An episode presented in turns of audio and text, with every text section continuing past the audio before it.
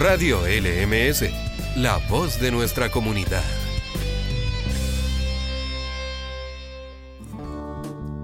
Bienvenidos a la sección de arte y cultura de Radio LMS. Este es un especial del Festival Ojo de Pescado. En esta oportunidad, Emilia y Emilio le preguntan a Alejandra Fritis, una de las creadoras del festival. Esta es la novena edición del Festival Internacional de Cine para Niños, Niñas y Jóvenes Ojo de Pescado, que se realizará entre el 29 de agosto y el 6 de septiembre.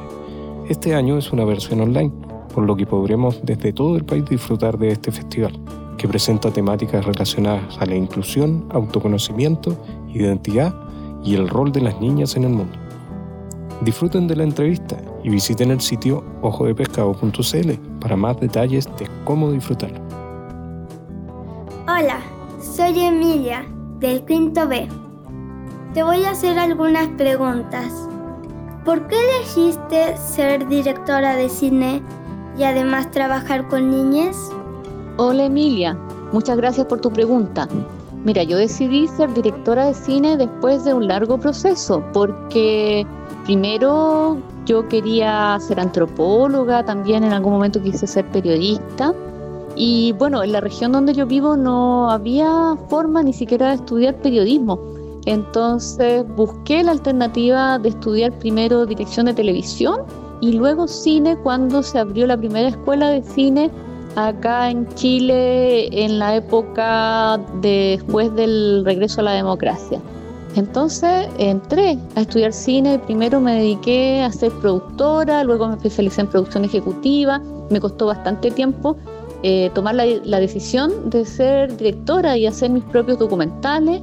Luego logré hacerlo y justamente haciendo documentales en que es que empecé a hacer eh, producción de cine comunitario, o sea, trabajando con la gente, en, los territorios, en las poblaciones, en zonas rurales. Y ahí me di cuenta de la importancia que eh, tenían los niños y las niñas en toda esta participación comunitaria. Y ahí fue donde yo decidí hacer un festival de cine para la infancia que en ese momento, cuando lo creamos en el 2011-2012, no existía en nuestro país. Así que ese es más o menos el camino que he recorrido para ser directora de documentales en cine y también dedicarme a trabajar con ustedes niños y niñas.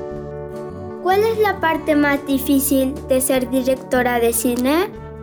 Mira, realmente creo que la parte más difícil de ser directora o de hacer cualquier cosa que sea difícil en la vida tiene que ver con uno mismo.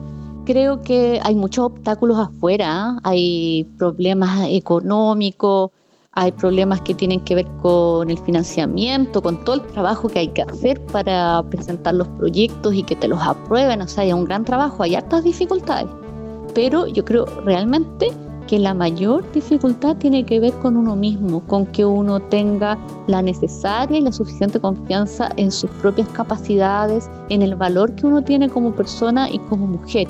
Y cuando uno supera eso, bueno, uno se demora a veces muchos años en, en llegar a ese punto de decir, sí, yo soy capaz, yo soy bacán, yo puedo ser directora y puedo hacer muchas cosas más. No es un proceso que, que se resuelva en poco tiempo, uno a veces se toma muchos años en eso, pero creo que ese es el principal obstáculo, el que tiene que ver con uno mismo, con uno tener la, suficientemente, la suficiente fuerza y la suficiente autonomía como para decir, sí, puedo ser directora de cine o otra cosa, porque en realidad los seres humanos y sobre todo los niños y las niñas tienen todas las capacidades del mundo para poder hacer y lograr lo que quieran y no prestarle tanta atención a las barreras externas que muchas veces se nos presentan, que existen, son una realidad, pero tenemos que tener la fuerza interna. La fuerza interna es lo fundamental que nos lleva a lograr cosas eh, diferentes y grandes para la realización de nosotros mismos. ¿De dónde viene el nombre Ojo de Pescado?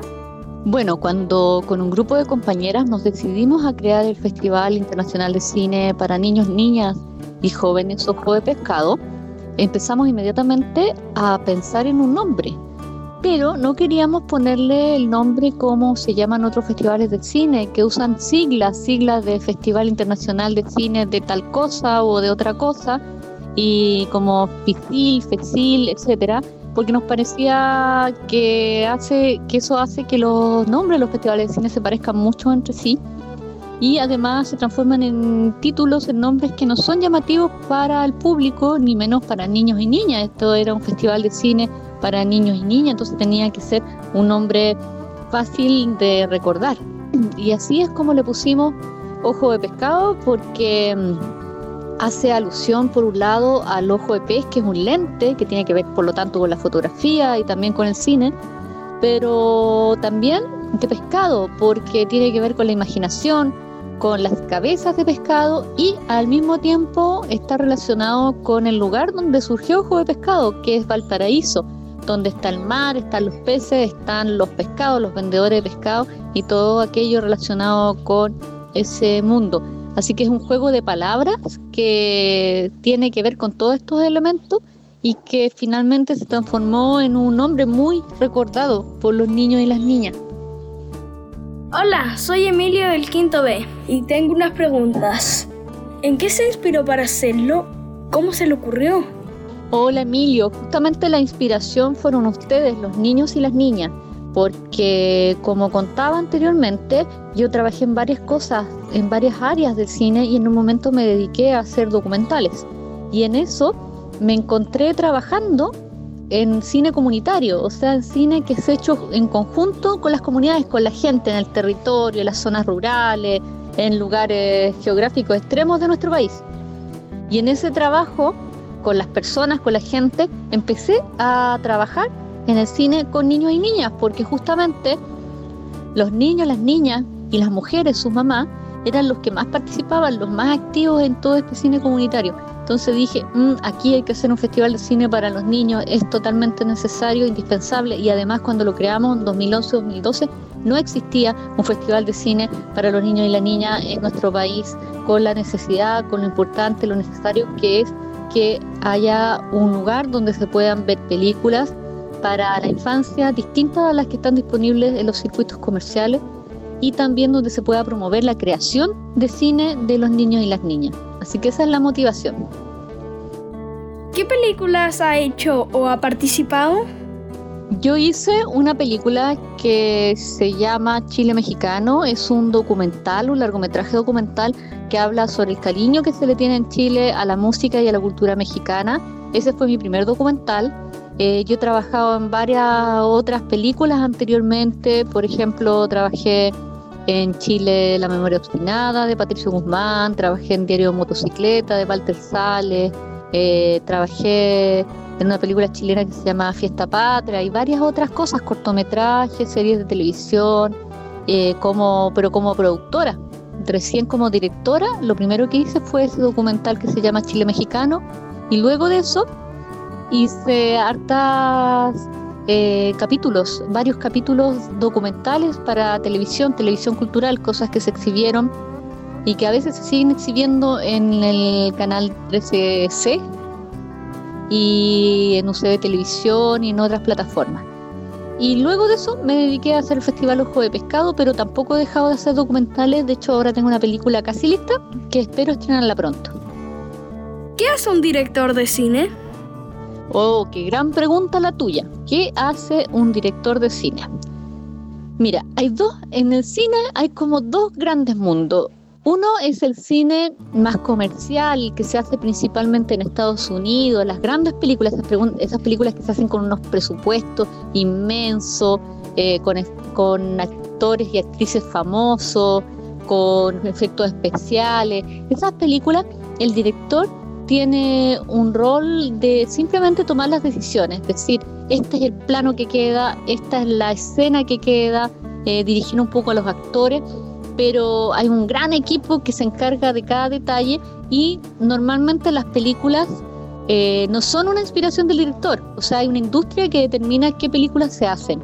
Los productores principalmente deciden qué películas se hacen porque están viendo están buscando los temas o buscando las situaciones para contar en las películas que puedan darle un buen resultado eh, comercial principalmente. Entonces buscan las historias, buscan a los actores y luego buscan al director. Y el, al director lo contratan como si fuera un integrante más del equipo. Pero en Chile y en el cine más independiente, en general en el cine latinoamericano o el cine que es más independiente, bajo presupuesto, el cine que hacemos todos nosotros, eh, las películas nacen de los directores. O sea, yo como directora digo, yo quiero hacer esta película porque es un tema que me interesa, que quiero que se vea una película, que se muestre una película esta, esta historia, estos personajes, o si se trata de un documental, esta historia en que quiero denunciar algo, quiero visibilizar una realidad. Entonces es distinto.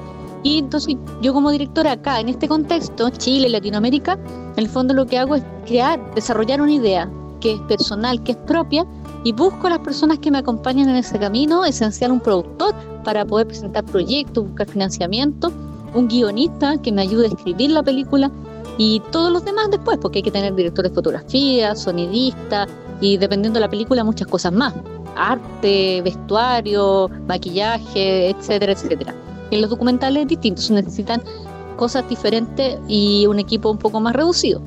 Pero en el fondo lo que te quiero explicar es que las películas aquí, en nuestro contexto, nacen de los directores. Los directores somos creadores de, las películas con la ayuda de una serie de otros profesionales, claro, pero las películas surgen de nuestra motivación más personal, más interna.